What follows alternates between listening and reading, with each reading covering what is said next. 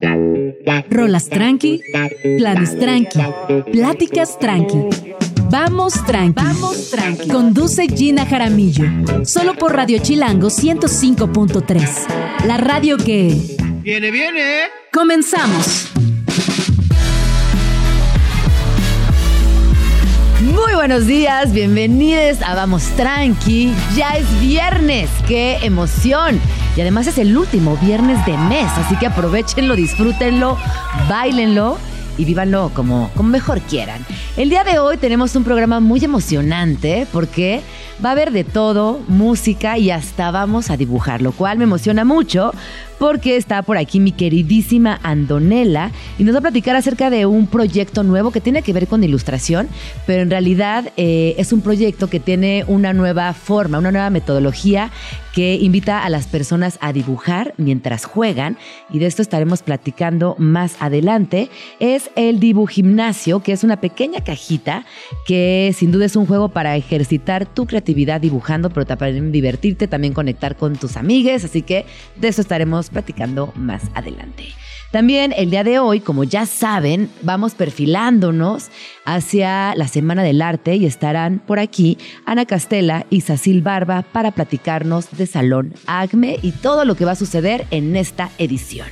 Y hacia el final del programa, pues ahora sí, mucho tecno, mucha música electrónica y Alejandro Franco nos platicará todo acerca de la fiesta tecno más esperada o una de las más esperadas en la Ciudad de México que se aproxima y que tienen que tomar nota al respecto.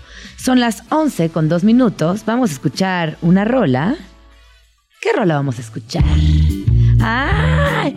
Eso es Toco y me voy. Toco y me voy. Me encanta. Vamos a escucharla y volvemos.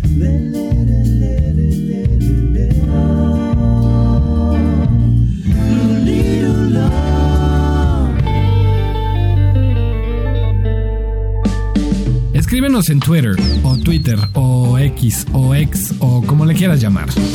Arroba Jim Jaramillo y arroba chilango.com. Usa el hashtag Vamos Tranqui. Usa el hashtag Vamos Tranqui cuando son las 11 con 6 minutos y les recuerdo que estamos completamente en vivo desde la cabina de Radio Chilango en el 105.3 de su FM y que también nos pueden acompañar en todas, en todas las plataformas y redes sociales. Y cuéntenme, ¿qué rola quieren escuchar? ¿Qué están haciendo? Arroba Jean Jaramillo, arroba Radio Chilango.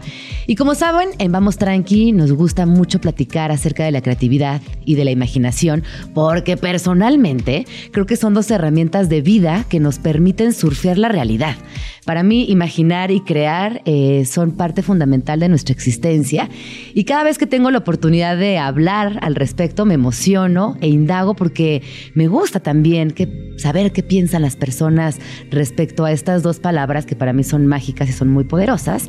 Así que me da mucho gusto recibir en la cabina de Radio Chilango a mi queridísima Andonela. Ella es ilustradora, es coautora de Amiga Date Cuenta y Tu Barrio Te Respalda, ambos de Editorial Planeta, librazos. Además son libros que acompañan muy bien a las adolescencias, que a veces es una población que no se halla en ciertos temas. Y si me están escuchando y no conocen estos títulos, búsquenlos porque vale mucho la pena.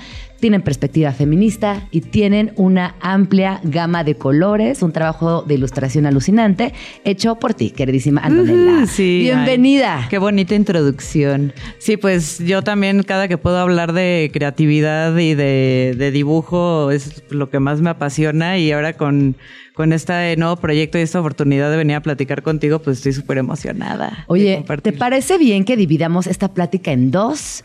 Eh, vamos a, platicar un ratito y luego a dibujar, porque tengo aquí en mis manos Gimnasio, que se lo estoy enseñando en las cámaras, que es un juego que prácticamente invita a que dibujes, a que imagines, a que conectes con tu banda y que te diviertas, porque qué diversión dibujar. Ay, sí, sí. Y, sabes qué, el dibujo es algo que la mayoría de las personas te dicen, es que yo no sé dibujar, pero en realidad es que pues, vivimos en una sociedad que te dice como, no, pues el dibujo no te va a servir para nada, o dibujando no vas a llegar a ningún lado, o no sé, un compañero en la escuela, un maestro, un primo, lo que sea, te dice, tu dibujo está horrible, y dices, ya no quiero volver a dibujar nunca más, porque pues todo el mundo espera que pues, cuando dibujas lo tienes que hacer perfecto, y yo estoy completamente en contra de, de eso, porque pues dibujar es como escribir, ¿no? O sea, ¿por qué vas a dejar de escribir? Porque tienes una fea letra, ¿no? O porque a lo mejor estás con contando cuentos que la banda no entiende. Es tan personal. Cuando te hablo de creatividad y de imaginación, volviendo al inicio de, de esta conversación, ¿qué se te viene a la cabeza? Ay, superpoderes. Superpoderes. creo. Sí, o sea, creo que la creatividad y la imaginación, pues sí, o sea, siento que sí es como ese superpoder de poder, de superpoder de poder, ese superpoder de, de decir, ay, me estoy imaginando esto, cómo puedo resolver para crearlo y hacerlo una realidad, ¿no? Sí, creo que esas palabras se me vienen a la mente. A mí me gusta pensar eh, también en estas dos herramientas como posibilidades de vida, porque al final se vuelven transformadoras de muchas existencias y, y nos acompañan en el día a día en formato de canción, en formato de Claro. dibujo, en, en formato de poema.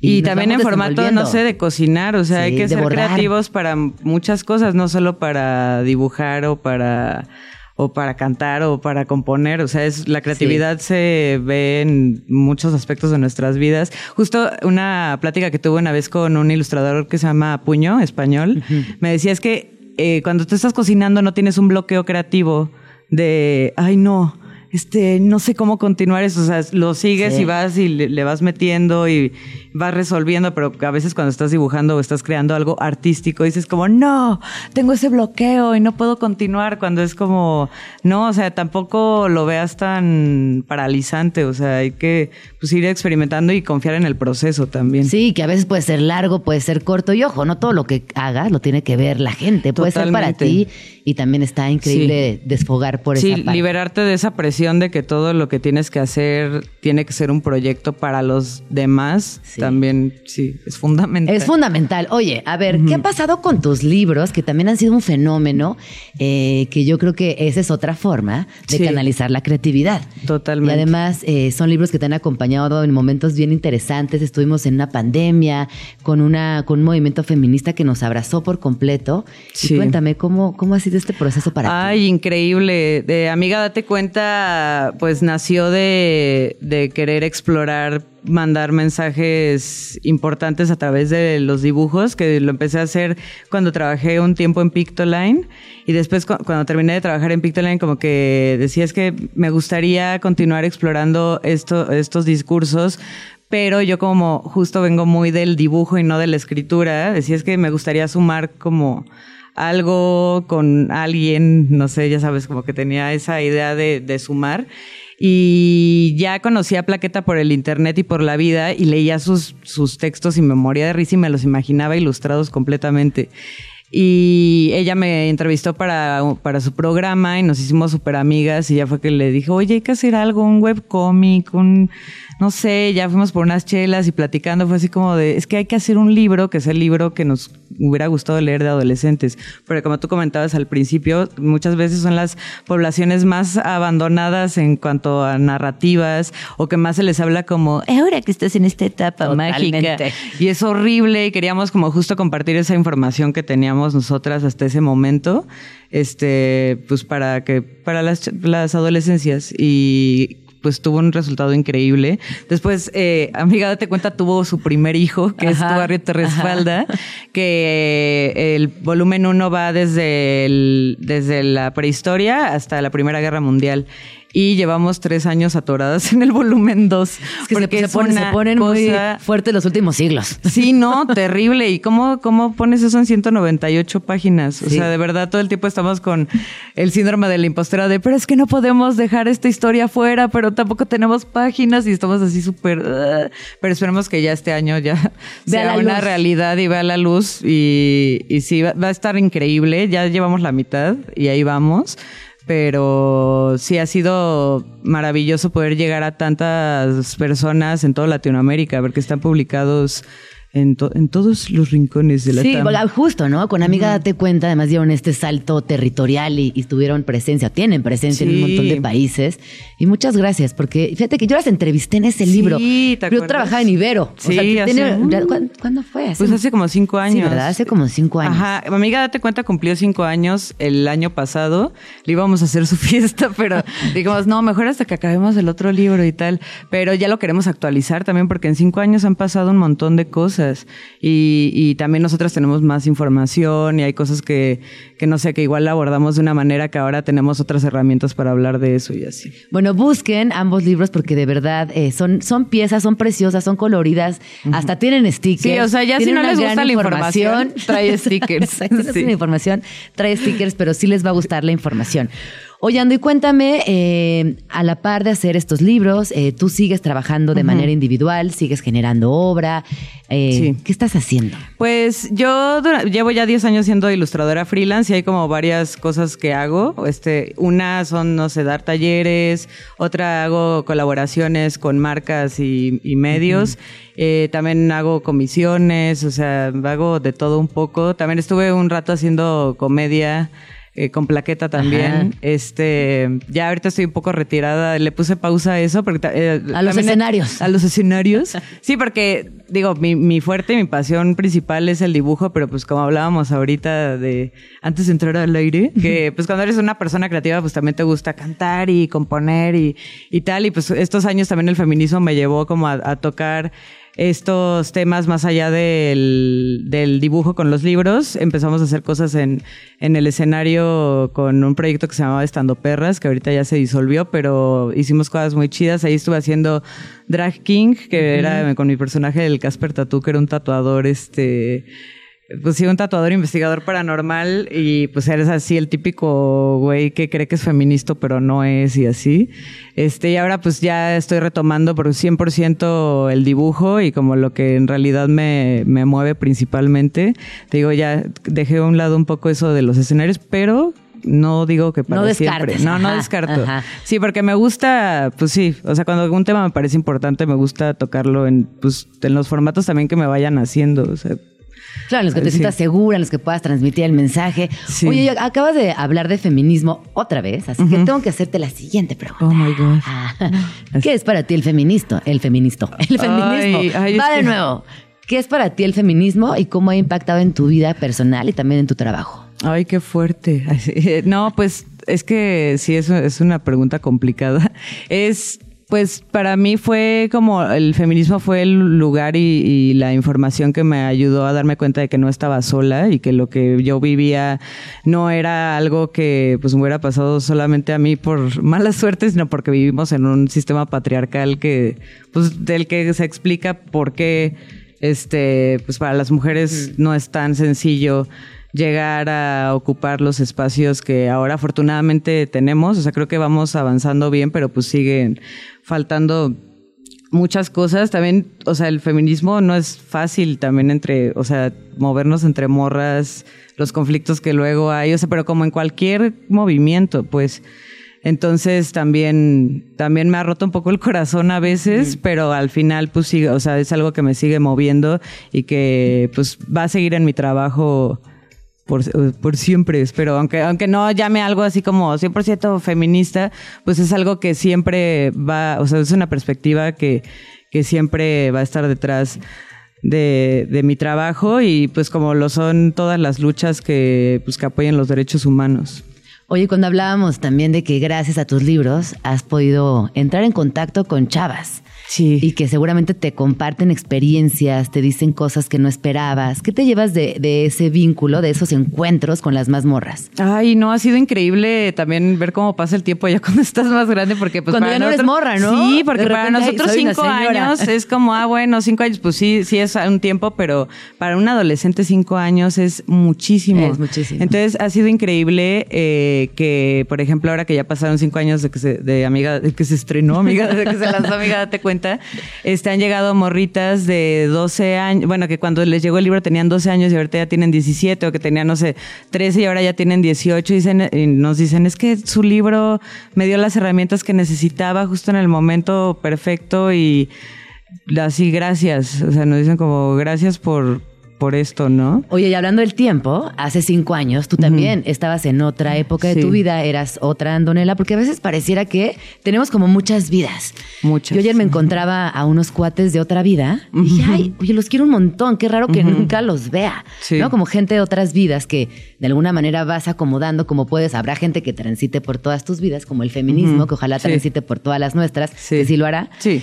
Eh, pero piensa en esa Andonela de hace cinco años que estaba ilustrando otras cosas, que tenía otras necesidades. ¿Qué ha pasado también en ti? Ay, muchas cosas, yo- muchas cosas, Joaquín. No, pues este, pues muchos dibujos, mucho, no he dejado de dibujar eh, nunca, pero pues también ha sido difícil eh, ya como formalizar una carrera de algo que era pues mi pasión y mi hobby, mi desfogue y mi, ya sabes, pues mi lugar seguro para expresarme y luego que se vuelva como tanto la, la presión de, de que sea tu trabajo principal. Y por eso creo que también busqué como otras fugas creativas. Este, mm, pero ahora me siento más afortunada que nunca de poder eh, dedicarme al dibujo y de poder compartir mi pasión con otras personas, porque una, una de las cosas que te decía que más he hecho en estos años también es dar talleres y compartir como ejercicios creativos con otras personas para que también pues tengan como pues un espacio divertido y creativo en, en sus vidas. Le he dado clases a dentistas, contadores, o sea, gente que se dedica así a cosas que no tienen nada que ver con el dibujo, pero que dicen, ay, este, Sí. ¿por qué no? Le di, una vez le, le di unas clases particulares a un señor que tenía como 80 años, o sea, ya muy grande, Ajá. estaba retiradísimo, así me dijo, es que yo siempre he querido hacer acuarela. Y le di un taller de una semana así intensivo personal y no sabes la pieza tan increíble que hizo. Y yo sí tengo la, la idea de que pues cualquier persona puede dibujar si se... Si Se lo propone. sí, y si quieren hacerlo realmente, pero tampoco es obligatorio. O sea, si a alguien Sí. de verdad no le gusta, pues no importa, ¿no? Ay, pero ¿habrá alguien que no le guste dibujar? Pues alguien que le haya pasado... ¿Qué piensan por aquí? No lo creo, no sé, a mí se me hace... ¿A ustedes les gusta dibujar allá en cabina? Sí, sí. Sí, eh. Tato, sí, todo el mundo dicen que sí. Pero puede haber por ahí, por ahí alguien que haya tenido una mala experiencia con clases de dibujo, que la verdad pasa. Yo dibujé, yo reprobé dibujo en la prepa. Tenía una maestra así que era de que pues muy mala. ¿Muy estricta o qué? Muy estricta y era así de que todas las láminas de dibujo tienen que tener un marco Como en de el taller de artes 1.5. plásticas. A- Ajá, pero era como más como de arquitectura porque pues ¿por qué tendría que ser un Entonces yo hacía mis láminas increíbles, pero yo no quería pues dejarla en un marco. Entonces pues, la, la- a veces las terminaba así de que pues una pieza completa y me reprobó la maldita. Fíjate que yo tuve una experiencia en mi taller de artes plásticas. No sé si reprobé. Probablemente. Yo nunca fui tan brillante en Yo la tampoco. escuela. No tuve Sí. excelentes notas. Me distraía con cualquier cosa. Me sigo distrayendo con cualquier cosa. Pero me acuerdo que tenía un profe de artes plásticas en tercero de secundaria. Y no nos dejaba como hacer originales. Era tienes Ah, que sí. copiar algo. Y yo me acuerdo que copié, por ejemplo, la, no sé, la portada de Caifanes, ¿no? Como Ajá, que copiabas sí, sí, cosas. Pero nunca nos decía, nunca nos invitaba a crear algo original. Y yo siempre venía con la pregunta de, oye, ¿podemos hacer un dibujo que se nos ocurra? ¿Podemos hacer la portada alternativa o alterna a Caifanes? ¿O tiene que ser así la copia? La portada del sencillo. así. Exacto. Sí, sí, sí. De- Que no existe. Que no lo- existe. Y no nos dejaba. Siempre era como la instrucción. Este paso, copia tal cosa, lo, lo más fiel posible a la imagen. Y era como muy raro que no pudiéramos crear. Es horrible eso. A mí también me pasaba porque yo llevaba mis piezas así de que, pues igual no eran perfectos, pero eran mis dibujos ahí todos creativos y originales y tal. Y mis compañeros que hacían así dibujos de Precious Moments o de Piolín así. Así, Piolín en puntillismo, eso sí 10, porque tenía el marco perfecto, ¿no? Entonces ah, ¿por qué? Sí, afortunadamente yo vengo, eh, bueno, mi mamá es pintora y se dedica, o sea, se ha dedicado a a pintar y a dar clases toda su vida. Este, y afortunadamente en mi casa no se me, o sea, se- tampoco se me fomentó tanto como se esperaría de, ay, mi mamá es pintora, porque nunca me metieron Creo como a clases y así. Sí, puede ser que sí lo haya hecho a propósito, pero pues también mi mamá es una persona súper creativa. O sea, yo por ejemplo le hago voces a mis perros porque yo crecí con mi mamá haciéndole voces y canciones a mis perros. De hecho, tengo mi, mi éxito en TikTok, Perritos de la Tercera Edad. Ay, es una que canción que le hice a mi, a mi, a mi perrita de la tercera edad y que luego digo, "Ay, ¿por qué termino haciendo esas cosas? Pues digo, es que crecí con una persona súper creativa. Claro. Oye, ahorita que acabas de hablar de tu, de tu mamá, eh, ya me cae muy bien tu jefa. Ay, no, mi mamá es lo, lo máximo. ¿no? Sí, sí, sí. Y uno no pensaría que tienen tanta influencia. O sea, sí, porque es tu mamá, porque es tu papá, porque estás en esa casa. Pero de repente uno que ya es señora. Sí, sí, una de que ya repente tienes sí. como estas epifanías de, claro, esto es gracias a mi jefa. O claro, soy mi mamá. Sí, no, yo todo el tiempo estoy, y también mi papá, o sea, también, soy muy mi papá en muchas cosas de, porque mi papá es ingeniero electrónico, pero le gusta mucho la música y el audio y tal, y yo también soy súper de que, de los cables y estudié. ¿Tienes hija única? No, tengo un hermano Ah. que también es, este, él se dedica más a la arquitectura y diseño de interiores, pero también estudió en la Esmeralda. ¿Y tú qué estudiaste? Porque dijiste, estudié. Estudié diseño en medios digitales. Entonces, bueno, que también hace más de 10 años los medios digitales eran como este terreno nuevo, que no sabemos lo que va a pasar, porque pues no había ni video en, en red, o sea, el video en internet era YouTube. Claro, oye, como nunca has visto un video donde Shakira está como en Japón y, y les pregunta, ¿tiene una cámara este celular? ¿Nunca video? No. No, te lo voy a mandar al rato. No, no. Güey, es que, perdón, es lo máximo. Está Shakira y como que le quita el teléfono al, a la fan y le dice, ¿tiene una cámara? Sí. Y como que se queda muy sorprendida. Ah, de que nunca había visto Y que como que dice, oigan, esto ya, o sea, todos los paparazzis van a tener esto en las manos. Es genial. O sea, Sí, Shakira siempre sí. es genial. Pero en ese video, top, visionaria. Sí, sí, pero creo que fue súper chido para mí estudiar esa carrera porque vi de todo un poco. O sea, vi cosas de diseño eh, de audio, de este de postproducción de video, eh, todos los programas para diseñar que me ayudaron a ser ilustradora y tal, pero también pues las bases que me ha dado poder explorar la animación y como de todo un poco en pues en mi trabajo como Pues creadora. no, la verdad es que eres muy talentosa. Y hubieras estudiado lo que estudiaras, ibas a llegar. No, pero estuvo bien, o sea, Todo digo que, bueno, Sí. si alguien se encuentra en esta situación ahorita o conocen a, a alguien que esté en ese, en esa terrible decisión de decidir tu carrera para toda la vida, este, sí, a veces, pues, nos gusta hacer muchas cosas, entonces creo que buscar como una carrera que abarque como de todo un poco de lo que te gusta. Y que siempre sepan que hay flexibilidad de vida y se Sí, pueden mover hacia otro lado. Son las Sí. 11.25. Tenemos que ir a un corte, pero regresando, vamos a, a, a dibujimnasiar, vamos a jugar, vamos a dibujar. Así que conéctense en YouTube. Ahorita les vamos a poner el link en Facebook para que nos sigan y también jueguen desde casa o desde la oficina, donde estén. 11.25, volvemos. Estás escuchando Vamos Tranqui con Gina Jaramillo en Radio Chilango. Son las 11 con 29 minutos y si nos acaban de sintonizar, les cuento que estamos completamente en vivo desde la cabina de Radio Chilango en el 105.3 de su FM y que nos pueden también acompañar en todas las redes sociales. Y justo ahora les recomiendo que prendan eh, YouTube. Así se dice, prender YouTube. Sí, prender De YouTube, prender YouTube. sí, sí. Ay, no sé, señora. Así se dirá. Préndele el YouTube, Préndele al YouTube, mijo. Porque vamos a tener eh, una actividad, un dibujo, una, un proyecto que desarrolló Andonela. ¿Hace cuándo empezaste con esto? Ay, pues es que está muy loco porque en realidad llevo muchos años haciendo esta actividad en mis talleres, pero hasta hace un par de meses fue que se materializó de una forma súper mágica, que también tiene que ver con lo que hablábamos al principio del proceso que luego Ajá. tienen las cosas, que a veces hay que dejarlas fluir solamente o como no aferrarse a que tiene que ser todo una gran idea, que todo te salga ahorita, ¿no? Sino que esto yo lo tenía te digo, desde hace pues como unos ocho años que empecé a dar talleres y es una actividad que pues vi que funcionaba con todo tipo de personas y, y así, de hecho el año pasado lo hice en Guadalajara en Ricos Jugos, que es un lugar que amamos, este, y fue lo máximo y tal, y en noviembre de este año, pensando en cómo podía llevar cómo podía hacer algo nuevo, porque también ya estaba cansada como de hacer el mismo tipo de merch y el mismo tipo de cosas y, y así pues se nos ocurrió a Mario y a mí, que aquí está presente, hola. Hola, Mario. Este, hacer este, este taller, bueno, este ejercicio de mi taller, en un, convertirlo en un juego de cartas Que es Dibujimnasio. que es Dibu Gimnasio, que lo chido también de, de este proyecto es que no necesariamente tengo que estar yo andonela ahí para decirle a la gente, ay, atrévanse a dibujar, Sí. sino que cualquier persona a quien le llegue su Dibu Gimnasio en, pues sí, eh, en cualquier momento. Arma su fiesta creativa. Oye, y a Exacto. ver, yo tengo aquí en mis manos eh, varias tarjetas. ¿Cuántas son en este? Son 78 78 tarjetas. tarjetas tengo en mi mano. Y tienen el filo de distintos colores. Ahí se las estoy enseñando Sí. en el YouTube que ya aprendieron. Están rosa, azul, verde y morada. Sí. De un lado eh, tienen el color que antes mencioné y del otro tarjeta, del otro lado de la tarjeta tienen palabras. Sí, son eh, cuatro mazos en total. El de tarjetas moradas es más eh, para Entonces juego individual. Sí, ese, Moradas, ese- cuando ya estés El de moradas es como por si quieres explorar otro tipo de forma de dibujo, como dibujar con la mano izquierda, dibujar con los ojos cerrados, o sea, como Ah. una cosa más experimental.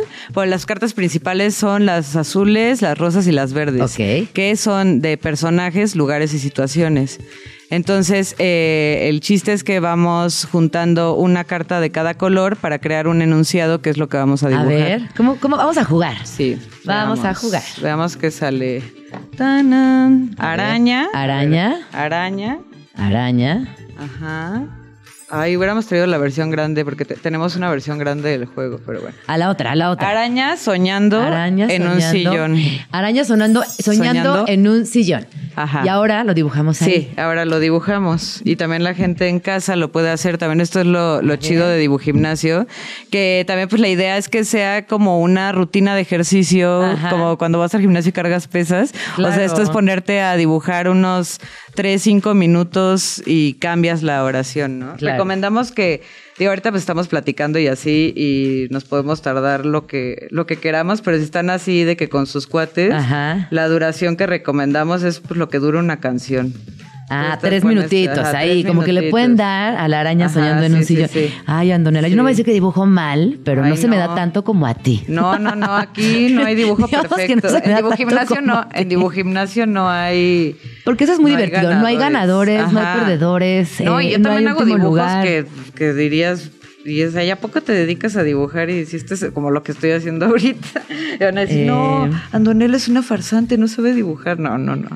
Oye, ¿te acuerdas? Es que no sé ni cómo se llamaba ese programa. A lo mejor ahorita nos pueden ayudar aquí en la producción. Ajá. Un programa que salía los fines de semana, seguramente como en el canal de las estrellas, algo así.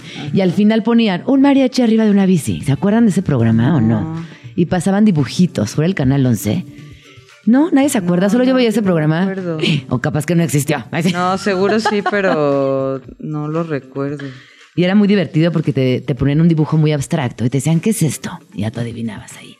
¿Qué? Oh. ¿Qué era? Ah, pues de hecho hay otro modo de juego de dibujimnasio que es, es de adivinar. O sea, una persona, si estás con unas personas, no sé, tú sacas las cartas, solo tú sabes qué es, lo dibujas y los demás lo tienen que adivinar. Ah, está bueno. Ese es otro modo de juego. Eso está muy Sí. divertido. Que este que estamos haciendo ahorita, que es el modo de juego más básico, también lo puedes hacer individual Ajá. en tu casa. Y está muy chido para cuando tienes un bloqueo creativo, como para soltarte y decir, ay, no sé qué dibujar. Pues ya este, sacas ahí tus tarjetas de dibujimnasio y pues le das un ratito para que te sueltes. Ya dibujé. ¿Quieres ver lo que hice? Sí. Híjole. A ver. Me están diciendo que no. No, yo sí, sí. Ay, wow, te extraño. Así, wow, me No se ve, está con pluma. Ultra fina. Punto Ay, ahorita 0.7. Te, te paso crayolas, discúlpame. Yo A hice, ver. sí, de que mi araña todo. Ay, Parece más como una garrapata que una araña. Está soñando en su telaraña. Ajá, yo también intenté. Yo puse una telaraña por ahí y como que está soñando con otra araña, Ah, que con está otra lejana. araña, Que sí. está lejana, una, una araña lejana. Como O sea, que la ondita de abajo también me da la impresión de que está soñando que está en la playa. Ah, claro. Puro amor, ¿viste qué tiernas nosotras? Dibujamos Sí, puras sí. cosas del amor. A ver, Sí. vamos a echarnos otro, porque esto me está gustando Sí, sí, demasiado. Ya me vi todo el fin de semana bien clavada, sin Sí. parar, compartiendo y lo mis chido historias. de esto también es que pues también lo podrían usar para para escribir, por ejemplo, o para ajá. improvisar en otra otra área. Podemos inventar una canción. Totalmente. O sea, la- una, hay una momia Este- cantando en un museo. Eso es un libro infantil. Sí, totalmente. Momia cantando en un museo. Momia cantando en un museo. Había una Sí. momia ahí cantando. La Mona Lisa le dijo no. Ay, sí. Sí, sí, totalmente, totalmente. Sí. Este, a ver, A ver, una momia cantando en un museo. A ver. Mm, 10 segundos, órale. A ver, A ver, rápido. ¿qué, se- qué se nos ocurre? Es que ya solamente puedo cantar en la. Ya solo estoy pensando en la Mona Lisa que le dijo que no. Pues Ay, la podrías hacer, podrías hacer a la momia cantándole a la, a la Mona Lisa. a la Mona Lisa que le dijo que no. Sí. Oye, ¿ya qué edad empezaste a dibujar, Ando? Eh, pues yo empecé a dibujar, creo que cuando todos empezamos, o sea, en cuanto agarré un lápiz. Siempre te gustó que mucho. sí. Solo creo que pues nunca lo, de- nunca lo dejé de hacer. Tenías tus diarios, tus cuadernos, todo. Sí, siempre sí fui la niña de los plumones. porque- ¿Sí eras? Sí, soy. ¿Y los compartías? No. Sí, sí, Y de sí. las gomas que olían sí, rico. yo sí, y, y gastar las gomas y todo. Sí, no, yo sí, yo soy, hasta la fecha, soy terrible con mis plumones. Ah. Los dejo destapados todo el tiempo. Soy muy, soy muy mala niña de los plumones. O sea, soy la niña de los plumones, pero la niña rebelde de los plumones. Claro. La niña neurodivertida de los Claro. plumones. Oye, ¿ya acabaste? No. Ay, porque nos está diciendo Luis que ya. Ah, ya. Que no, se nos acabó el tiempo. Ya, ya, ya, ya, ya, ya, ya acabé. Mira, aquí está. A ver, híjole, yo. Aquí está su. A ver, ajá. La típica. Ya, por favor, queremos ver esos dibujos. Yo hice. A ver. No, tú, tú, tú. No, pues puse a la momia, literal, cantando en un museo. Al lado puse a un museo imaginario como del siglo XVI. Solamente puse a la, a la momia, es un retrato de la momia, no es, una, es un retrato completo, solamente su carita. Y está diciéndole a la Mona Lisa que no. Ay, me encanta. Yo pues hice a la momia cantando eh, y la típica silla vacía del cuidador de la sala del museo. Y ya, esto también, o sea, ¡Qué obviamente... momia! Esto puede ser el inicio tal vez de un boceto que te gusta y si eres ilustrador o diseñador, lo que sea, lo puedes seguir trabajando. Pero si solamente eres alguien que quiere pasársela bien dibujando, pues no tiene que ser un dibujo importante en tu vida. Pero si te gusta, sí. Me encanta, me encanta esta momia que además tiene como una. Parece tortuga ninja poquito. Sí, ¿o no? sí parece tortuga ¿verdad? ninja, ¿Cuál era tu sí. tortuga ninja favorita? Ay, no sé. Es que la verdad. Leonardo, no. mira, No. Donatello. Es que yo. sí, Donatello. Los veía mi hermano, pero yo casi Sí, no. los veías. Sí, sí, Sí, no. Pero, ¿qué veías? Porque mi hermano, por ejemplo, veía Dragon Doug. Ball. Ah, Dragon Doug- Ball, Doug sí. Doug ¿no? también, sí. Doug y Oye Arno, Oye, la vaca y el Ajá. pollito. La vaca y el pollito. Sí, eso No nunca lo viste. tanto. No, yo veía. Super sí. Sí, Super sí, super sí. Sí, todo eso influencia total para mí. Dexter, de- está Sí, viendo que Dexter. sí, sí, todo ¿Ustedes se eso. acuerdan de una cari súper, súper cursi que se llama Sandy y los koalas? No. Oigan, ¿en qué, en qué ciudad de México vivía yo y qué tele mamá? sí, mamá. Yo ¿Cuál es mi, mi caricatura favorita de ¿Cuál la es tu vida? caricatura Y favorita? tengo una obsesión. Y si un día te encuentras algo del siguiente personaje, cómpramelo. Porque yo amo a Babar. Lo Ay, amo. qué chido. Con todo, con Sí. todo mi corazón. Tengo unos platitos que solo uso en ocasiones súper especiales porque solo tengo cuatro. Mi hermano tenía una todo un juego de cama de babar que te hubieras muerto. No, ¿y ¿dónde está? No, pues ya, ya, no, no, no, no, no, eso ya hace 30 años Ya que ya se desintegró, yo creo. ¿Quién es tu caricatura favorita? Ay, no, qué difícil. Es que tengo muchas, pero. No, pero solo puedes una, porque con esa caricatura te vas a al- a un Híjole. viaje en el espacio. Ay, no, qué difícil. Creo que las chicas superpoderosas. Ah, sí, aquí también. Sí, sí, sí. Yo, ah, no, Sí. pues ¿cuántos años tienen ustedes? A mí como que Yo ya- tren- voy a cumplir la edad de Jesucristo. Por eso. En un mes. Ah, sí, por eso, por eso, por eso. El día de la mujer. Ah, cumplo años, fíjate. Mírala. Sí. Digo que soy el bebé de Rosemary del feminismo. Sí. Qué bonito día para Sí, cumplir. sí, sí. Oye, ¿nos da tiempo de una más? O ya no, una más. Sí, a ok, ver, vamos, vamos. Vamos, vamos, vamos. Eh, a ver, a ver, a ver, ¿qué será? ¿Qué será? Robot. Ajá. Eh, robot, robot, actuando. En, en un estudio de tatuajes. Está muy wow, está muy difícil, está muy linda. A ver, sí, sí. vamos a hacer un robot actuando. Y además que increíble actuando. cumplir el 8 de marzo porque seguro las últimas fiestas tuyas Uy, han sido sí. unas fiestones. No, el año pasado la pasamos en, eh, en la marcha de Guatemala. Nos invitaron a conducir la marcha. Estuvo increíble, increíble. El mejor cumpleaños en mucho tiempo. Está, está padre. Fíjate que a mí me, me saca dando un poco el cumpleaños. Lloro con las mañanitas. Me da, me da tristeza. Cuando la gente Ajá. me rodea y me empiezan solamente a cantar a mí las mañanitas, yo me pongo a llorar. Me da, mu- me Ay, da sí, mucha sí, me da mu- sí. o emoción. Quizás lo que me da es tanta emoción que lloro. y no pero me gusta celebrar. haces- Tú haces, una cosa bien padre que nunca había visto de, lo de los Ah, cumpleaños, ¿no? Lo de la reja chiapaneca. Ajá. Te voy a contar. Sí, mi mamá es de. Comitán, Chiapas. Y cuando cumples años, vayan a mi Instagram, por ahí tengo un par. Ponemos una, una cortina de papel maché con cuadritos de colores. Y lo más fantástico es que en Comitán le pueden poner tu nombre y cuántos años cumples. Entonces, Doña Rosa te hace tu, tu cortina, la pegas con Durex y el festejado sale Y a la hora que tú le cantas las mañanitas desde afuera, abre la, la puerta, la rompe y empieza un ciclo nuevo. Esto tiene que ver, obviamente, con los ciclos, que tú, tú sabes que en los mayas es fundamental hablar del ciclo, no tanto de las etapas y la pérdida, sino del ciclo, y tiene que ver mucho con los ciclos. No sé exactamente de dónde surja, pero en Comitán es muy común Oh, utilizar esta, Me encanta. esta cortina. Se He pensado que debería de traer, deberíamos hacer en sí, México. Está, está muy chido. Qué bonita tradición. Es muy bonita. Sí, sí, sí, me Eh, encanta. A ver, ¿qué hiciste? Yo hice un hombre de hojalata. Ay, no, hice un hombre de hojalata. Yo hice- pues está bien. Yo hice como un robot disfrazado como de María Antonieta. Ay. Sí, hace como de otra época. Ay, no, este como que se va a quedar aquí. No, aquí Sí, se va a sí, quedar En, en nuestra. Y está como leyendo su guion, o sea, como que no es un actor profesional, está leyendo su guion. Que lo Está enseñes como- así paradito en Ay. YouTube. Ya me dio- les voy a enseñar mi hombre de hojalata. Ay, wow. Me encanta. El hombre de encanta, hojalata. Ay, bu. Es un vampiro. Es un vampiro hombre de hojalata. Está actuando, está Está actuando actua- de Drácula. Está actuando. Pues sí, sí, pues el mío está de María Antonieta. Está actuando. Ando, Sí. muchas gracias por venir a Ay, Vamos no, Tranqui. Te a quiero mucho. Ay, yo también amo este programa y de verdad que gran parte del desarrollo de Dibujimnasio se hizo escuchando Radio Chilango, así que los queremos mucho. Es todo un sueño poder estar presentando esto aquí a dos meses de que se nos ocurrió hacerlo. Qué bonito. Sí, Qué sí, sí. lindo. Y pues la gente que esté interesada la pueden comprar en dibujimnasio.com. Ahí está. Sí. Llévelo, llévele, porque está muy bonito y, y qué, qué mejor inversión que hacer algo que te divierta y que además imagines cosas. Sí, con el que puedes eh, crear más. Ha sido bien chido también ver que muchas de las personas que nos han comprado son tatuadores, diseñadores, ilustradores.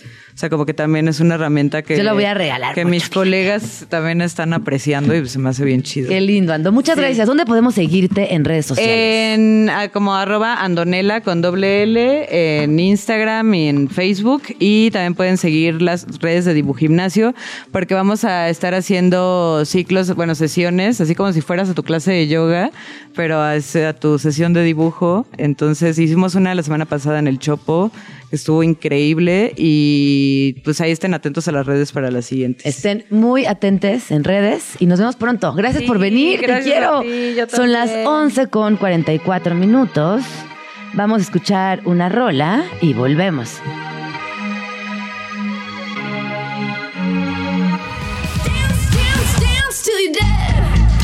Movida cultural.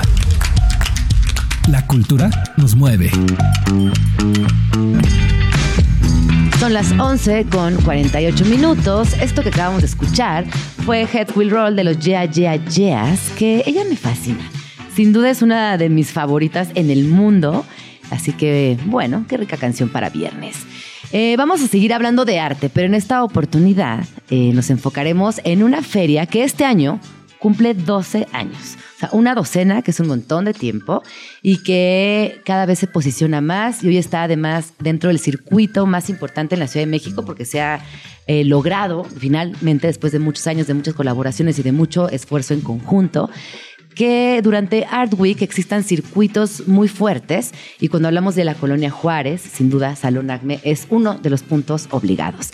Está conmigo Ana Castelay, es directora de Salón Acme, y Sacil Barba, quien es cofundadora de Salón Acme.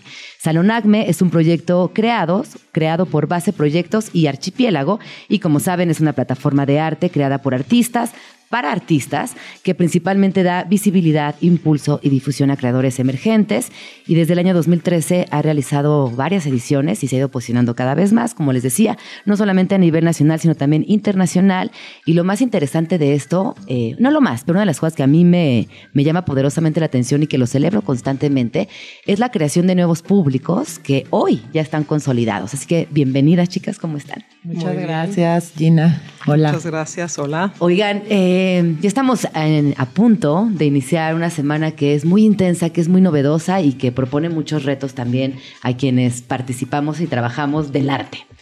Cuéntenme cómo ha sido para ustedes este proyecto en, en la última edición. ¿Qué nos vamos a encontrar a diferencia de otras oportunidades? Bueno, para esta edición es importante eh, destacar el estado invitado, como siempre, eh, uno de los espacios centrales del proyecto y está dedicado a el estado de Nuevo León, que pues sabemos que pues tiene una presencia importante también como capital eh, cultural, económica, industrial y pues que pasan muchas cosas. Con la curaduría de Abril Sales, que también es una curadora radicada en Nuevo León, en Monterrey, y la propuesta eh, es eh, revisitar el paisaje a nivel visual, pero también emocional, eh, con una lista de artistas también de Nuevo León. Y a partir de eso también la idea de empezar a ampliar el Estado hacia la propuesta gastronómica y también las fiestas que nos distinguen, haciendo una noche dedicada a la producción también musical eh, que está saliendo de ahí, que también está interesantísima. Entonces, eso creo que uno de los highlights definitivamente. Y bueno, de convocatoria también eh, estamos muy... Sí. Sí, pues en convocatoria, como cada año, una sorpresa la cantidad de, de portafolios y de aplicaciones que recibimos. Y este año, así como la, la variante que hubo es que por primera vez después de 11 años eh, cambió el límite de precio en la convocatoria. También entendiendo que ha pasado el tiempo, que cada vez es más caro producir, que de pronto enviar obras desde otro país.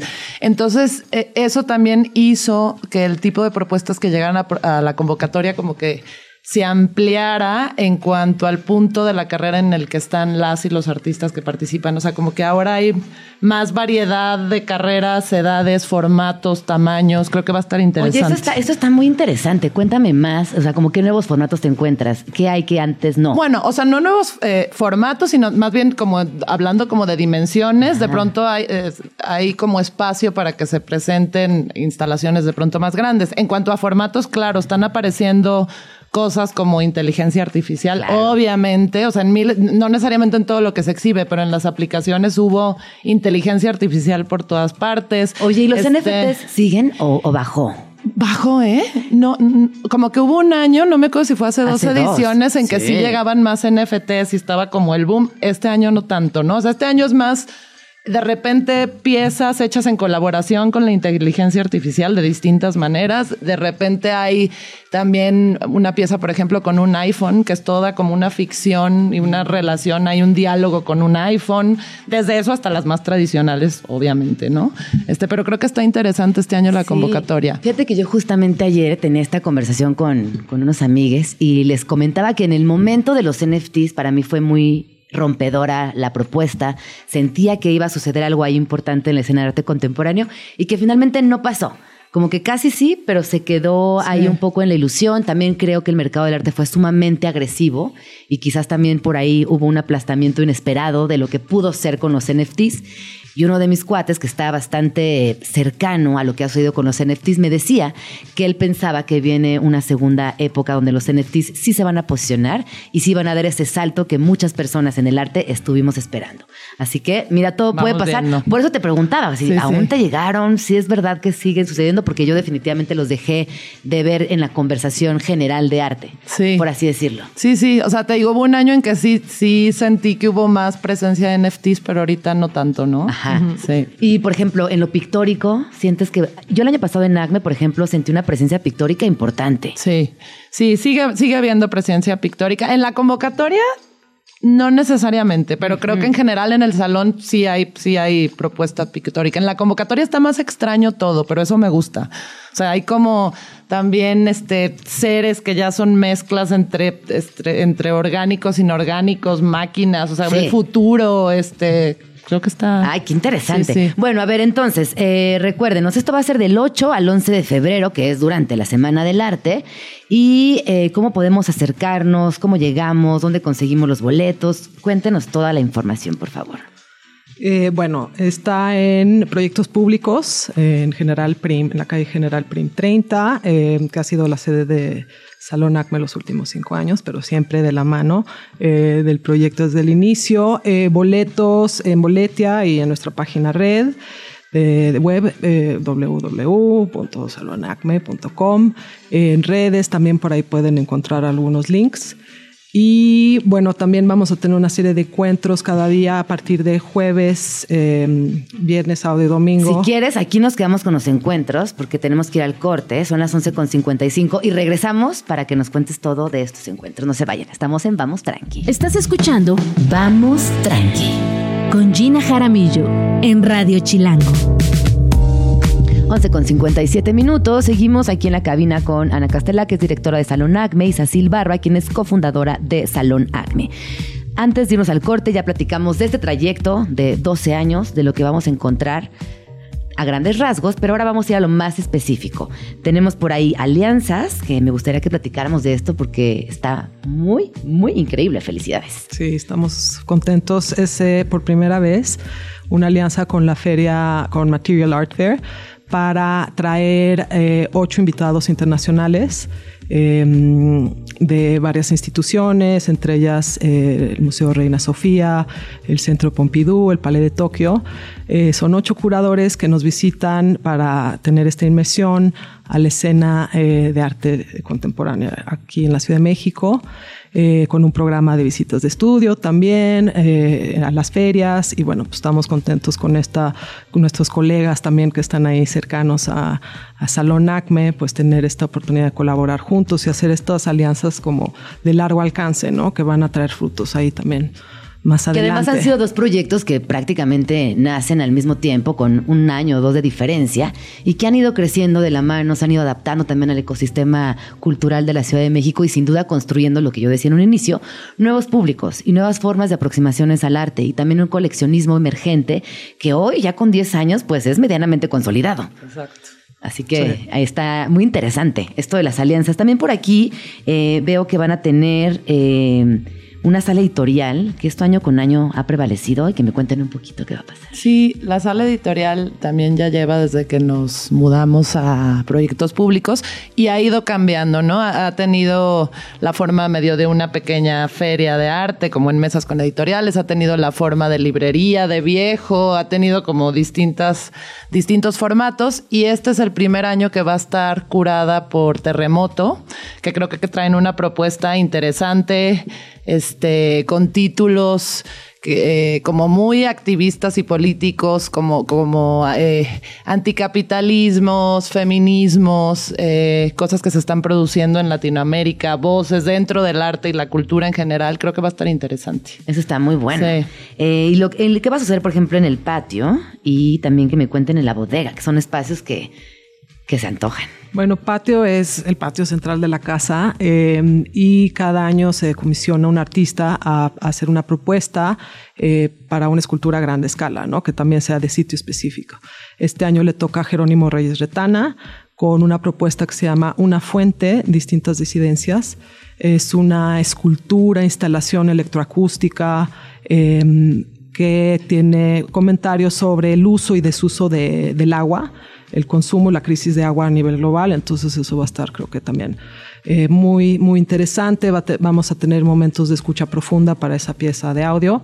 Eh, y Bodega, eh, La Cura, eh, Guadalajara 90-210, eh, un proyecto que conocemos todos, entrañables, Marco y Alma, haciendo también una propuesta museográfica eh, que se llama Jardín Noctu- Nocturno.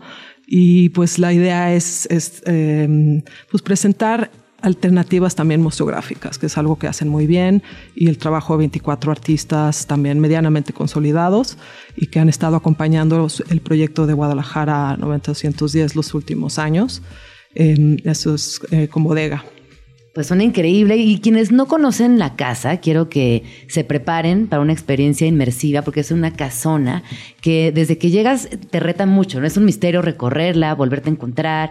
Y sobre todo en estos, en estos días donde el arte también forma parte fundamental, pues la narrativa cambia completamente. O sea, es un espacio que se transforma y que también en el proyecto hay otras, otras cosas sucediendo, ¿no? Como paralelamente está la feria, pero habrá también en las, en las noches programas y demás, ¿no? Sí, sí, como decía Ana, Eh, es la primera vez que vamos a extender el estado invitado hacia afuera de la sala de exhibición y va a haber una noche dedicada a Monterrey. Va a haber otra noche que va a ser eh, como la fiesta de Acme y otra que está muy padre también, que va a ser con un sitio emblemático de la ciudad. Esta noche, eh, digo esta noche, esta edición va a ser para el Mickey, que es este bar increíble, muy divertido. Amamos, justo. Amamos. Eh, bueno, pues va a haber una noche del Mickey, entonces creo que va a estar eh, divertido y también más interesante la propuesta musical, gastronómica, no nada más la que esté, la- las propuestas que estén en sala. ¡Ay, qué emoción la Semana del Arte, ¿no? Ag- Agarren mucha energía, por favor, duerman lo más que puedan. Exacto. Porque no van a Hay que dormir. prepararse. Porque Sí. que ustedes ya saben que van a dormir tan poquito que vayan tomando precauciones. Muchísimas gracias por venir a Vamos Tranqui. Gracias a ¿Dónde ti. podemos seguir todo el programa de Salón Acme y seguirles la pista?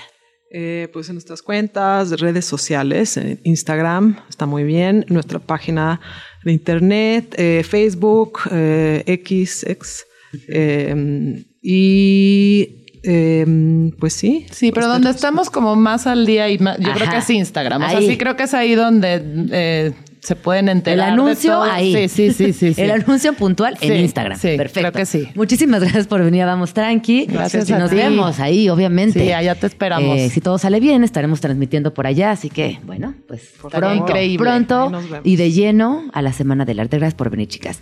Vamos a escuchar una rola cuando son las 12 con 3 minutos. Esto es No You Girls de Franz Ferdinand y volvemos.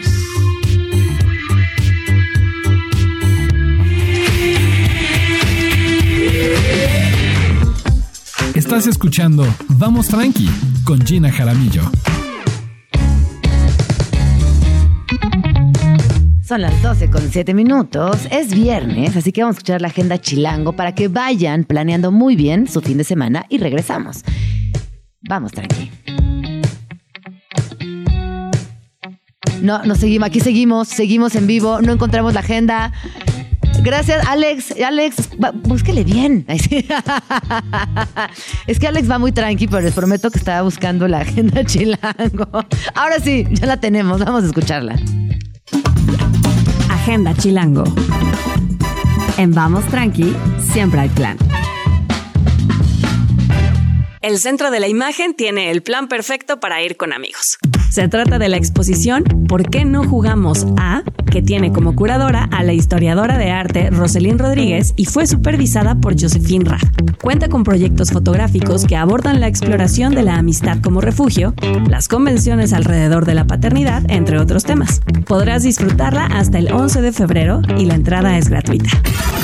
Agenda Chilango. ¿Buscas un plan para niños y niñas? Los sábados y domingos durante lo que queda de enero, el Museo Diego Rivera Nahuacali abre sus puertas a niños y niñas mayores de 7 años para que tomen un recorrido guiado por la exposición temporal Agua que quema. Para disfrutar de esta actividad debes comprar tu boleto en la entrada del museo y registrarte previamente por correo en talleres arroba museoanahuacali.org.mx. Agenda Chilango. El influencer uruguayo Fede Vigevani, junto con su equipo, tiene preparado un show especial en el que sus fans experimentarán risas, lágrimas y las mejores vivencias. Este show debuta por primera vez en el Auditorio Nacional. No te pierdas la oportunidad de disfrutar de esta experiencia entretenida y divertida de YouTube, pero con Fede en vivo y en directo en sus diferentes fechas. 27 de enero, 11 de febrero y 24 de febrero. Busca tus boletos en ticketmaster.com o en la taquilla del Auditorio Nacional. Presentado por Agenda Chilango, los mejores planes de la ciudad en un solo lugar.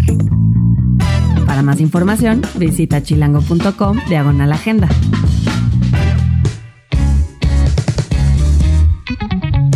Estamos aquí de regreso, completamente en vivo desde el 105.3 de su FM. Y les recuerdo que nos pueden también hacer compañía en todas nuestras redes sociales. Estamos en YouTube, estamos en Instagram, en TikTok, en Facebook.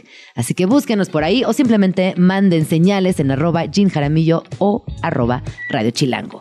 ¿Qué onda, Luis? ¿Cómo estás? Bien, ¿y tú? ¿Qué te trae por aquí a la cabina? No, me trae, me trae a la cabina una ocurrencia. Pues ya, como pudieron notar, andamos con una fiesta allá atrás.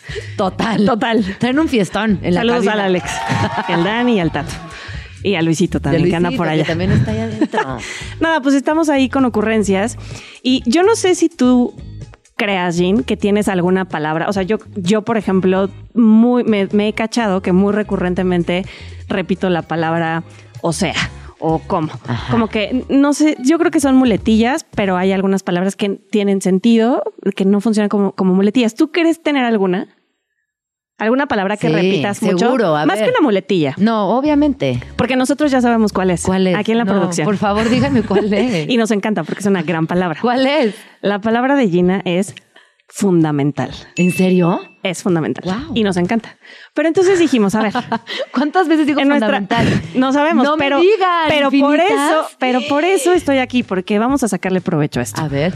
Hemos decidido en la producción de Vamos Tranqui y la producción de Radio Chilango que en los viernes, Ajá. porque los viernes traemos, nos vamos más tranqui, Más tranqui todavía. eh, y en, en nuestra, en nuestras cabezas todos los viernes y todos los, la verdad es que todos los días hemos jugado un juego imaginario, un drinking game Ajá, ajá. en nuestra, en nuestra imaginación, pero lo vamos a llevar a la realidad. Ok. Entonces todos los viernes vamos a llevar un contador de todas las veces ¿Es que te digan- fundamental? fundamental.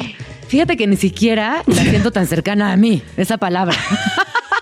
Solo de las risas de la gente. Nos encanta, es una gran palabra, además siempre viene al caso, no es que la estés usando mal, pero nos encanta, nos encanta que la digas. Es Y dijimos, fundamental. ¿Sabes qué? Los viernes va a ser fundamental jugar este juego. ¿Y en qué consiste el juego? Vamos a beber. Ah, no es- Ah, Vamos a llevar. porque 12 del día. Vamos a llevar, vamos a llevar un conteo nada más y podemos ir que el juego vaya evolucionando. Vamos a fluir con él. Ajá, ok. Yo creo que hoy ya no, pero vamos A a, partir ver. del próximo viernes. Porque hoy estás muy consciente de esto. Exacto. Ya no se Hoy te va a volver a de repetir. esto. Yo no voy a decir esta Pero palabra. para que la gente sepa, a partir del siguiente viernes, para que se una a nuestro juego mental, Y que nos- que nos desde cuenten, casa, que sí nos pueden hacer lo que quieran, pueden eh, hacer el juego como, como, como mejor les guste.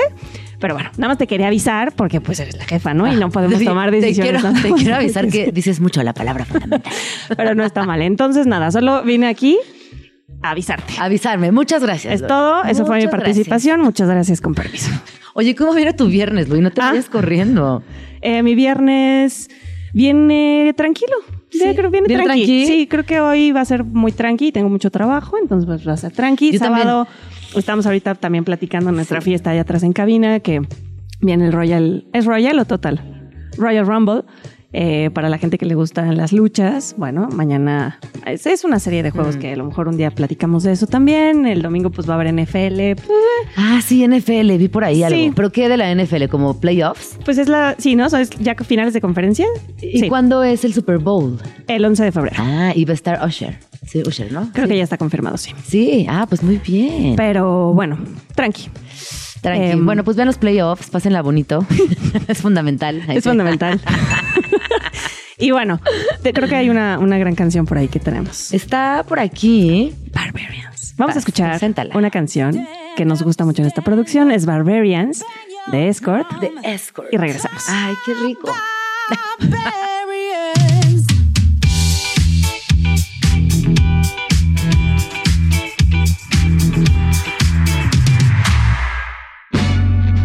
Personajes, personajas y personajos. Orgullo chilango. And the Oscar goes to this name I can't pronounce. Alfonso Cuarón. Alfonso Cuarón. Este conocido personaje, nacido en la Ciudad de México, es considerado uno de los cineastas mexicanos más importantes y destacados. Sus inicios en el cine se dieron al estudiar en el Centro Universitario de Estudios Cinematográficos, donde conoció al director Carlos Markovich y al director de fotografía Emanuel Lubezki, con quienes realizó su primer cortometraje, Vengeance is Mine, el cual no fue comercializado. Su ópera prima llegó en 1991 con una producción independiente llamada Solo con tu pareja, pero su verdadero éxito llegó junto con la película Y tu mamá también, la cual le abrió las puertas hacia producciones estadounidenses como La Princesita y a que J.K. Rowling se interesara en él para dirigir la tercera película de Harry Potter, El prisionero de Azkaban. Pero a pesar de haber trabajado en proyectos de tal importancia, todos lo recordamos gracias a las producciones con las que logró ser ganador de premios como los BAFTA, los Oscar y los Globos de Oro, Gravity y Roma. Son las 12 con 18 minutos. Estaba pensando en Roma y en Gravity. Qué grandes peliculones. Roma me gustó mucho, Gravity me gustó más. El tema, me, ah, bueno, todo lo que tenga que ver con el espacio y lo que nos puede retar a nivel humano, eh, me genera siempre mucha curiosidad, me gusta, me interesa. Y bueno, está lindo regresar a estos títulos. Fíjense que hoy en la mañana eh, encontré una, una nota en el país acerca de un tema del cual en Vamos Tranqui hemos platicado mucho y que de hecho la próxima semana vendrá por aquí Carla Lara a hablar al respecto. Y es que resulta que el Consejo Escolar del Estado aprueba por unanimidad el veto de los móviles, de los teléfonos celulares en primaria y su limitación en secundaria. La verdad es que esta nota a mí me parece que es de aplaudir eh, y resulta que en primaria queda eh, todo esto en España, ¿no? Y lo leo porque sería genial que en México pudiéramos tener esta conversación o por lo menos empezar algo que nos lleve a tener esta conversación urgente. Eh, como ya comenté, aquí eh, traemos el tema pues muy cerca. Y lo que sucedió es lo siguiente, en las primarias está totalmente prohibido llevar un móvil al centro salvo que se autorice por razones individuales muy específicas relacionadas con la salud u otras circunstancias personales o familiares debidamente justificadas. Y en el caso de las secundarias, los alumnos podrán llevar el teléfono al centro, pero los dispositivos deberán permanecer apagados durante las clases, actividades complementarias y extraescolares. El uso del móvil estará prohibido durante los recreos y otros tiempos de descanso y sí estará permitido con fines educativos supervisados. Sí se podrá usar por razones de salud debidamente justificadas. Todo esto, eh, evidentemente, viene a colación porque se han dado cuenta que en las instituciones y en las escuelas hay cada vez más convivencia física. Y es muy curioso que estando en el mismo salón, participando del mismo recreo, pues prácticamente no se voltean a ver, no conviven, no platican y toda la conversación se lleva de manera digital. Esto también entorpeciendo, por supuesto, los vínculos sociales eh, y sobre todo en la adolescencia, donde es fundamental generar estos, estas relaciones, pues están, están cambiando catastróficamente y eso es normal porque estamos en una era digital, pero me parece que estas medidas son, pues son buenas, que por lo menos nos invitan a una a una reflexión que tiene que ver exclusivamente con el uso de celulares en las escuelas y que está perfecto. Son las 12 con 20 minutos. Vamos, hablando de escuelas, vamos a escuchar esta rola que nos encanta, que es Escuela de Calor de Radio Futura y regresamos cuando son las 12 con 20 minutos.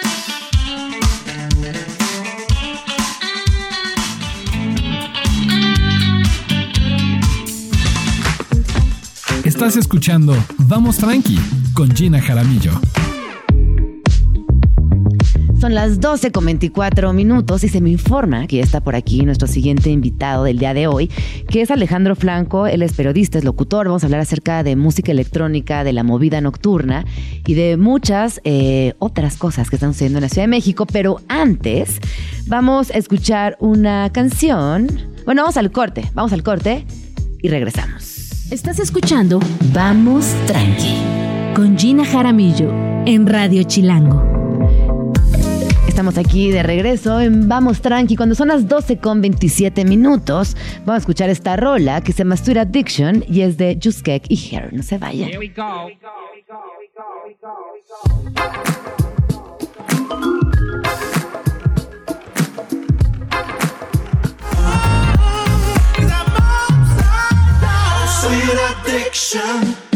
Escríbenos en Twitter o Twitter o X o X o como le quieras llamar.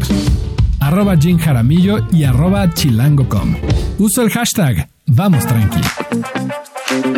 Estamos aquí de regreso cuando son las 12 con 31 minutos y estamos originalmente, no, no iba, quiere decir originalmente, oficialmente entrando a la última parte del programa, que sí va a ser muy original, la verdad.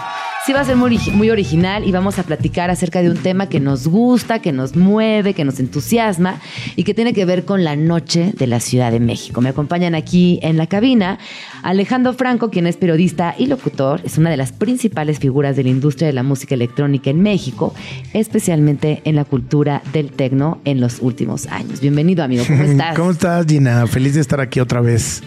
eh, ahora con esta, este- esta nueva situación que te rodea con una cosa como más cozy, ¿no? Más Sí, íntima. ¿así la sientes? rico. ¿Esa impresión Sí, te da? Me da esa impresión. Sí, a mí más también. tranqui. Me gusta, me gusta además eh, eh, venir a hablar de, de este tema porque yo sé que tú también eres una entusiasta. Y también lo tienes como algo que, forma parte de tu vida, Sí, ¿no? totalmente. Oye, no habías venido a este set, así que me gusta tenerte aquí. Y también nos acompaña el día de hoy Charles Duverger, que también es amigo de este programa, es colaborador en Common Sense Records y es, es, pues es familia también. ¿Cómo estás? Feliz de estar aquí, por fin. Por fin. Por fin, Oye, por porque, fin. a- Por- ajá. Había venido de pisa y corre rapidísimo, pero está increíble tu set. Además, digo, ya verlo en El vivo programa, más bien. y el programa. Oigan, a ver, ¿qué nos traen el día de hoy? ¿Qué, qué noticias, qué proyectos, en qué andan? A ver, mira, eh, primero eh, decirte que estamos festejando siete años de existencia de la plataforma de Common Sense Records, que realmente originalmente, como el nombre lo dice, era un label, era un, un- un sello discográfico enfocado a la música electrónica y que al paso de los años empezó a volver una plataforma, ¿no? Una generación de contenidos, eh, no solamente en música, charlas, conversaciones, reflexiones y luego fiestas. Eh, nos especializamos en la cultura underground, específicamente en el techno. Y aunque la música electrónica es muy amplia y variada, eh, nos dimos cuenta que había una necesidad imperante de crear espacios, de crear ciertos lugares, eh, no me refiero solamente a físicos, sino, sino en idea, en filosofía, en concepto, que puedan aportar y abonar a la escena que ya existe en nuestro país desde una perspectiva que no se estaba atajando mucho eh, en México y que poco a poco también ha ido increciendo, sigue siendo una comunidad eh, de un tamaño, sigue siendo un reto, para nosotros sigue siendo un proyecto en construcción, pero estamos muy contentos. La, eh, la verdad es que el año pasado, contando Dot Day Night, del festival que vinimos a platicar aquí contigo la vez pasada que estuve aquí, bueno, en el otro set, Ajá. eh, hicimos casi 50 fiestas en el año. ¿Sabes? 50 fiestas en el año. fiestas. Y por lo menos sacamos 6 EPs de música nueva y por lo menos tuvimos, no sé, un podcast por mes con las voces más importantes del tecno a nivel mundial. Un Entonces, montón. es un montón, ¿sabes? Es, es un esfuerzo pues que, que lo hemos hecho de cero, empujando, trayendo artistas que nadie conoce, tratando de poner un sonido que no es tan, tan eh, asequible en nuestro país, reflejando otras culturas, muy inspirados por los colombianos, muy inspirados por los georgianos en Europa del Este, muy inspirados por los angelinos en California, por los neoyorquinos, particularmente un club que se llama Basement en, en- en Brooklyn. Sabes, hay un montón de referencias que, que nos llevaron a tomar la decisión de vamos a, a generar nuestra propia idea y, y ese ha sido el camino de siete años. Oye, después de esta reflexión de siete años, que más un septenio tiene implicaciones desde muchos lugares, ¿no? Metafísicas, eh, Energético. energético, es un gran número, es un septenio, es importante. Sí. Eh, ¿qué- ¿Con qué te quedas? O sea, si me pudieras definir con tres palabras de este septenio de gran esfuerzo, de mucho trabajo autogestivo, de generar comunidad, de abrir nuevos públicos, ¿con qué te quedas? Me quedo con, con la, mm, con la satisfacción de, de- de aportar eh, algo eh, en, en la medida que cualquiera lo pueda considerar. Eso no importa. Puede ser así un, un, una pe- un pequeño grano de arena o para mucha gente puede ser que una noche le cambió la vida. Por supuesto. O, o que alguien decidió dedicarse a ser DJ, o que alguien sencillamente estaba pasando un momento de duelo o un momento doloroso y fue a una de nuestras fiestas y vivió algo. Et- et- et- Eso es con lo que yo realmente me quedo.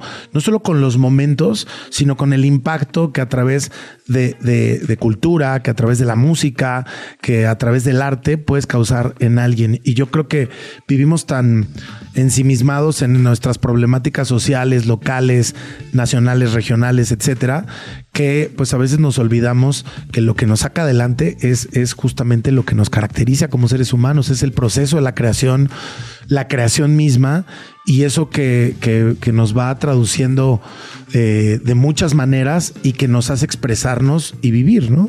Totalmente. ¿Qué onda, Charles? ¿Cómo es- estás? eh, muy bien. Oye, y una cosa de, la- de lo que yo quería señalar y de las aportaciones culturales es que es una fiesta única en su tipo en México en el sentido de que es música tecno y exclusivamente tecno. O sea, que es un, es un, un- Sí. un estilo de música particular. Hay muchas fiestas que tocan tecno, pero y que ya llevan su tiempo aquí y, y, o Y que son increíbles. y que son Ajá. increíbles, que son muy buenas, pero implican otros sonidos y o, o house o tal. Aquí es puro tech, ¿no? Sí, esa fue una decisión editorial que yo tomé a finales del 2018, regresando de Georgia. y, y fue como, no, espérame, este, yo quiero, quiero, si voy a hacer esto, quiero hacerlo así. No quiero servicios de botella en las mesas. No quiero pensar solamente en el ticket promedio y en cuánta gente va a venir. Quiero hacer una aportación. Evidentemente, pues se necesitan muchas cosas para que eso pase. Pero hay también mucho, un, un- feedback, una retroalimentación inmediata. El propio Charles, nos hemos hecho muy amigos y colaboradores. Tenemos eh, eh, de- desde colaboración en eh, WFM, mi programa en W Radio, cosas que hacemos en particular. Y en Common Sense, yo diría que pues, a, a- a este proyecto le debemos nuestra amistad. Claro. Nos conocimos en una de, nuestra- de- de nuestras De las fiestas. primeras Ah, ¿se conocían en la Sí. fiesta? En la fiesta. Yo No. conocía, yo conocía a, a- A Jan, al conocido a tu hermano. aquí Sí. Chilango, Jan Duverger, desde hace mucho tiempo, pero yo no conocía a Charles y lo conocí en una de nuestras fiestas. Y te puedo decir que así he hecho algunas de las amistades más importantes de mi vida desde hace cinco años. Desde hace siete con Common Sense, pero desde hace cinco, digamos, de manera contundente, gracias a la noche, al underground, a, a todo y, y- y a, y a entender que va más allá de alguien que quiere salir a echar desmadre. Sí, claro. ¿no? Mucha gente lo, lo- como que lo cataloga ahí, y entonces es desmadre, drogas, etcétera. Sí. Eh, no, música muy fuerte. No voy, no, no quiero, no me gusta. Y a lo mejor nunca han ido. Claro. Y, y otra cosa que hemos experimentado ahora que lanzamos esta fiesta, la fiesta se llama Techno Friday Night, la que hicimos mucho, casi 50 veces el año pasado. Pero realmente la plataforma es Common Sense, Ajá, que es lo que estamos sí, sí. festejando ahora. Y nos gusta mucho que van mujeres solas a nuestros eventos, como en otros eventos también de la ciudad pasa, que no hay acoso, que se, que se la Son pasan bien, que están. Son seguras, pis- pistas que seguras. Son espacios y pistas Y seguras. nos los han dicho, ese, nos han acercado este, varias eh, mujeres así de que, oye, gracias, qué onda con los baños, gracias, nos sentimos súper seguras, etc, etc, y que no es fácil. No, no es En nada fácil, claro. Una de las cosas que hicimos también en estos siete años y donde estuvimos haciendo las fiestas el año pasado es crear este espacio en Motolínea 33 eh, que oh, tiene más música, tiene más eventos, es un, es un foro cultural que muchos ubican como Pasagüero. Pero empezamos justo a tomar los viernes o casi todos los viernes y a crear este ambiente y esta curaduría y, y este sentimiento de que pues, te tomaste el vuelo más barato a Berlín eh, o a Europa del Este o a Nueva York, a un club underground con todas las de la ley, ¿no? No, oye, completamente. No es por porque sea colaborador, porque ajá. me gustan las fiestas, bla, bla, bla. Pero, pero la verdad es que el nivel de, de DJs que hemos traído, que también han venido otras fiestas y todo, es, o sea, es el top. Lo que pasa es que es un nicho muy underground, por lo menos aquí o en muchos lados, pero de una calidad eh, que la verdad es que insuperable. Claro. Que suene- Oigan, y tener un espacio fijo, o sea, todos los viernes en el mismo lugar, ¿cómo, cómo se, se- se percibe desde la comunidad o, o qué observan ustedes que sucede con un lugar que ya está ahí, que se vuelve ya tradición y que la gente frecuenta y a lo mejor no saben exactamente qué va a pasar ese día, pero está garantizada la noche? Pues ha sido una gran experiencia. Eh, por un lado, tú puedes pensar como que se construye de manera pareja y va creciendo cada viernes, Ajá. pero vas teniendo muchas complicaciones, sobre todo con la oferta que hoy tiene la ciudad. Es una oferta desbordada. Yo creo que hay la suficiente demanda, pero a veces la demanda se concentra en uno o dos Sí, espacios es verdad. y luego terminas con fiestas de 50 personas o de 40 personas Sí. y luego de pronto Y el siguiente fin de semana tienes 500 personas. Eh, ¿Sabes? Es, eso es un reto para cualquier promotor en el mundo entero. Hoy en día Colombia, por ejemplo, goza de una gran salud.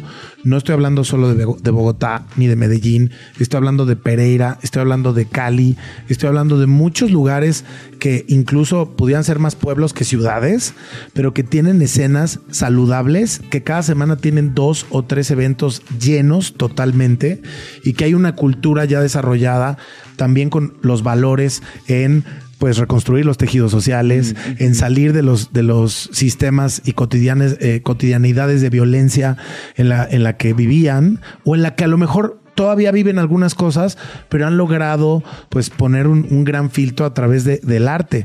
Digo, en Colombia no solo el tecno existe, el reggaetón es grandísimo, otro tipo de arte y manifestaciones, pero el tecno es muy importante en, en Colombia. Y dije Colombia porque para mí es un referente de cómo ahorita estamos en un punto en el que todavía la sufrimos, todavía hay incertidumbre, Sí. pero cómo tenemos un mercado súper parecido al nuestro, bien cerca, que está haciendo cosas que creo que no solamente nos motivan, sino que nos dejan claro que hay un camino. Y ese camino lo estamos siguiendo con, con mucha humildad, con mucha paciencia. Y como dice Charles, ¿no? Este, a veces hemos tenido a estos DJs que ves eh, en el mundo entero como, como las cabezas, no solamente de carteles, sino de filosofía, de aportaciones que realmente han, han ayudado, están cambiando a la industria, como DBS One o como Oscar. Mulero, Function, sea. etcétera. Y luego, eh, pues la sorpresa es que uno lo llenó y el otro no. No, claro. Claro. Eh, Sí. eh, estamos en esa lucha, ¿sabes? Es muy difícil leer la noche en esta ciudad. Yo creo que pasa, eh, evidentemente, en proyectos autogestivos que tienen que ver con Exacto. fiestas, pero es muy difícil leer la noche porque a veces piensas que habrá muchas fiestas hoy, Eh, será que estuvo muy cara, que no, que no tuve las suficientes alianzas en medios de comunicación. ¿Qué pasó? Es que es No, y por ejemplo, indescifrable. sí, de- de- la locación, eh, hubo tráfico ese día, la gente Estaba ya se cerrado. cansó, estaba Sí. cerrado. Ha pasado que Nos hay- ha pasado en el centro En de... el- porque es en el centro. Oye, pero el desfile es en dos días. Hoy es viernes, el desfile Y es el domingo. empiezan a poner vallas. Las vallas. Ajá. Y entonces ya no llegó la... Algunos no llegaron porque pues venían Sí. en carro. Siempre hay los tal. héroes, ¿no? Así los peregrinos que recorren todo. Se la avientan. Caminamos tres kilómetros. Sí, no sé qué. Los más duros, los más duros. Y siempre hay alguien en la pista. Soy. Ay, sí. Suena- igual suena hasta muy romántico, pero incluso en las peores noches a nivel promotoría, que puedes decir, hoy sí venimos el staff, unas personas que venían con el DJ, los de limpieza, no sé qué.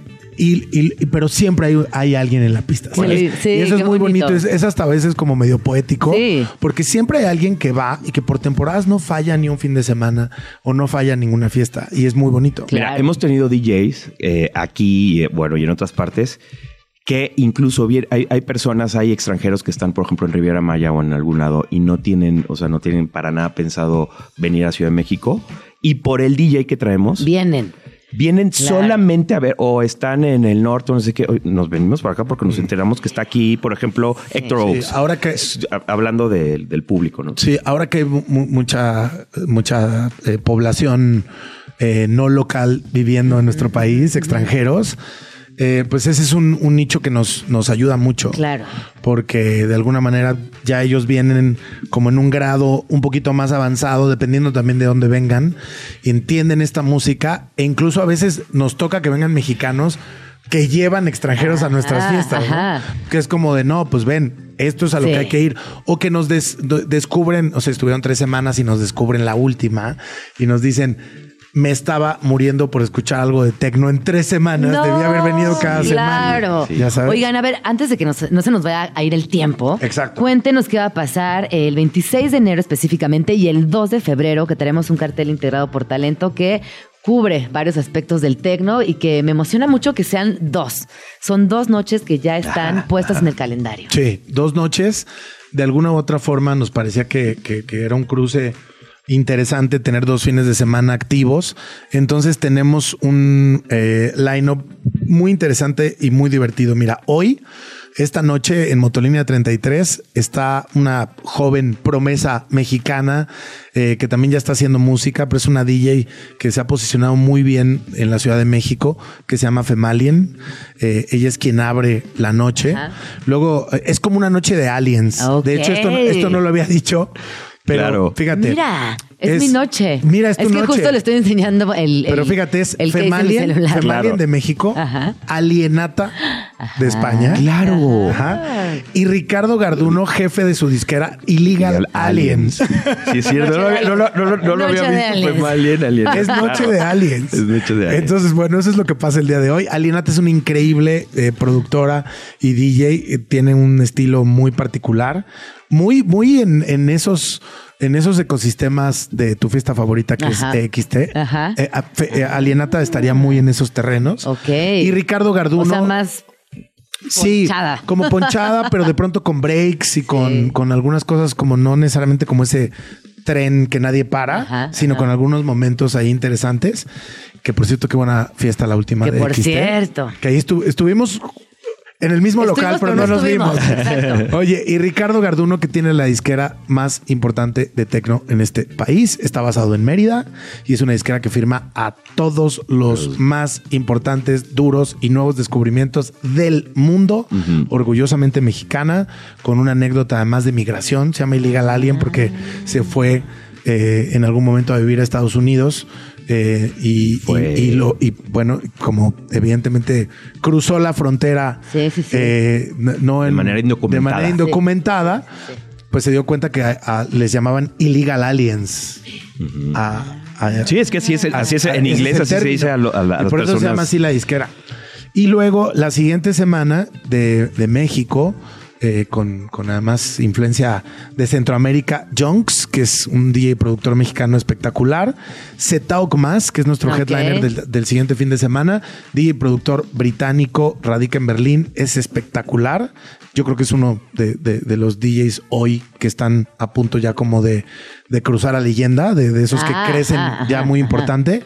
Y bueno, yo también estaré tocando en esa noche. Yo toco por lo menos una Sí, vez al mes. Claro. Oye, ¿y anuncia los horarios o más bien como están en Sí. el cartel, así van apareciendo? Sí, no, no, no. oye, al ratito se anuncian los set times. Regularmente lo hacemos por ahí de la media tarde. Y bueno, hay boletos todavía en, en Bolete, en Resident Advisor. Va a haber boletos en taquilla. Hay algunos PRs que tienen algunos precios especiales. Yo les recomiendo que, que- que sigan a Common Sense Records, así como suena, Common Sense Records, sentido común en inglés. Y que lleguen temprano. Porque Lleguen también temprano. hay, hay- hay cupo limitado, es un aforo que solamente recibe a ciertas personas. Sí, entonces, si les y hay que, escuchar, y hay que escuchar, temprano. hay que ir con la noche. Sí, hay que hay que escuchar también a quienes abren. Lo- los, los sets de apertura son espectaculares. A veces son muy buenos Sí. y además la verdad es que el talento mexicano que está así, o sea, sí tocan muy bien. O sea, sí Me gusta esto que acabas de decir de hay que ir con la noche. Creo que eso define mucho la Sí, fiesta. ¿no? Y claro que hay que ir con la noche, hay que ir integrándose, escuchando. Todo tiene una razón de ser. Claro. Créanme que las personas que están detrás de las fiestas piensan mucho cómo colocar los sets, en qué orden, en qué horario. Así que también eso es parte de la experiencia. Sí, definitivamente. Y hay mucha gente que le encanta abrir, ¿sabes? Este, Sí. a mí me gusta mucho hacer warm-ups. Y, y el warm-up creo que a veces eh, en el ego de, de, lo, de algunos talentos pareciera como algo prohibido, como de no, yo no quiero abrir, etcétera. Pero abrir te permite incluso construir el sonido de la noche. Claro. Y nunca sabes, la decisión de quien empieza puede estar Ajá. afectando directamente el último set que, que a lo mejor es justo de, O del el headliner. del ¿no? medio o el- o el Sí, del medio, total. etcétera. Es una cadencia que se tiene que ir llevando. Y yo creo que es de lo más bonito de, de vivir una noche completa. Totalmente, ¿No? totalmente de acuerdo. Así que bueno, entréguense a la noche, ya escucharon dónde están los boletos y apúntense en la agenda desde ahora, 26 de febrero, que bueno, es De el enero. día de hoy, 26 de enero, o sea, Ya el día de casi hoy, brincamos. y 2 de febrero. Importante, es para mayores de 18 años y pues allá nos vemos. Sí, nos vemos esta noche ahí en Motolínea 33 y la siguiente semana ya también para que lo reserven. Motolínea 33. Es probable que la próxima semana cam- cambie el Ah, el venue, Ajá, nos avisas. Se los vamos a decir. Sí, nos avisas y cambia el venue. Y si no, por lo pronto, esta noche en Motolinía 33. Charles, muchísimas gracias por Muchas venir. gracias, Gina. Alejandro, muchas gracias por venir. Gracias, Gina, ¿A ustedes siempre. dónde podemos seguirles? Du- A- arroba Dubersman con S y con V. y a mí me siguen Alejandro Franco. Pues ahí está. Muchísimas gracias. Y nos vemos esta noche para bailar. Ay, se acabó el programa del día de hoy. No puede ser. Pasó demasiado rápido. Es que los viernes se van volando. Programa y la semana. La semana y la vida. Ay, sí. O sea, No, espérate. ya es el último viernes de enero. Ah, sí, es el cierto. último viernes de enero. Último viernes de enero. Ya, ya, o sea, estamos a nada ya de Día de Muertos y, y Navidad. Hace rato le estaba diciendo, ¿y qué? Ya viene 14 de febrero, porque de repente como que me mandaron una cosa y dije, ¿qué? Ya va a ser 14 de febrero Sí, en y nada. sí, y sí, y sí, así No, que... y espérate todo lo que viene este año. Se nos va a pasar todavía más rápido. No, bueno, qué emoción. Está, Pero está tenemos padre, un día, un día extra este año. Tenemos un día que... Ajá. Un día extra, es bisiesto. Es bisiesto. Ah, así que bueno, no sé, no sé, no se agobie. Tenemos 366 Seis, días. 366 días. Ahí está. Muchísimas gracias a toda la equipa de Vamos Tranqui por hacer posible este programa. Y muchas gracias sobre todo a ustedes por escucharnos, recibirnos y acompañarnos a lo largo de la semana. Yo soy Ina Jaramillo y nos escuchamos el lunes aquí en Radio Chilango en punto de las 11. Pásela bonito. but I've already lost my temper. ¿Cuál es los malditos puestos del premio de fecha Esto fue Vamos Tranqui con Gina Jaramillo. Escúchanos de lunes a viernes de 11 de la mañana a 1 de la tarde. Solo por Radio Chilango 105.3. La radio que... Viene, viene.